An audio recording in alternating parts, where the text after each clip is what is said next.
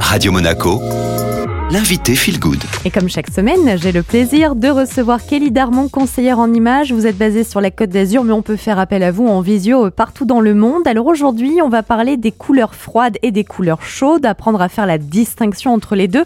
Pourquoi déjà c'est important de les différencier, Kelly? Parce que on est tous, on réagit tous mieux à une des couleurs, des couleurs chaudes ou des couleurs froides. Si je vous dis couleur chaude, vous pensez à quoi? Rouge. Alors le rouge, c'est une couleur chaude exactement. Par contre, on va voir qu'elle peut être froide aussi. hein. Ah. Je vais, on va revenir après. Couleur froide pour vous, du bleu. Vous avez dit rouge et bleu globalement et même mondialement quand on regarde par exemple les robinets. Le chaud c'est rouge, le froid c'est bleu. C'est vrai. Donc ok.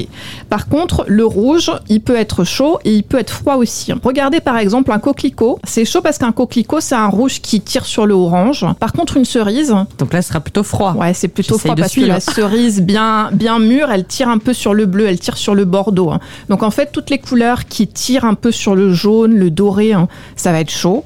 Les couleurs qui tirent un peu sur le bleu, quand on a un peu de bleu dans, dans la couleur, ça va être plutôt froid. Donc en fait, toutes les couleurs, quasiment toutes, je mets un petit bémol parce que le orange, il est que chaud puisque l'orange c'est l'association du rouge et du jaune, donc il peut être que chaud.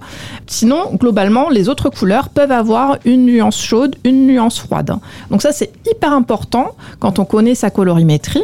Si on sait qu'on réagit plutôt bien aux couleurs chaudes ou aux couleurs froides, et ben de savoir le bon jaune qui va nous aller, le bon vert qui va nous aller, le bon bleu, etc. Euh, Et c'est tout l'intérêt justement de votre métier, c'est vraiment d'aller chercher ce détail. C'est ça, c'est ça, parce qu'une cliente qui va me dire Ah oui, non, mais moi, le rouge, ça me va pas du tout. Oui, mais attention, quel rouge?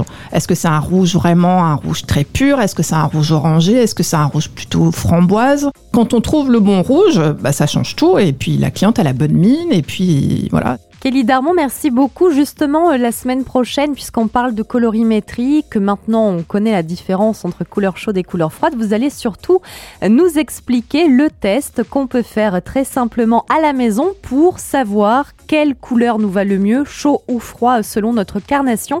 Vous nous direz tout la semaine prochaine. Ce podcast est disponible sur toutes les plateformes en tapant Radio Monaco Feel Good. Et je vous laisse maintenant profiter de votre playlist.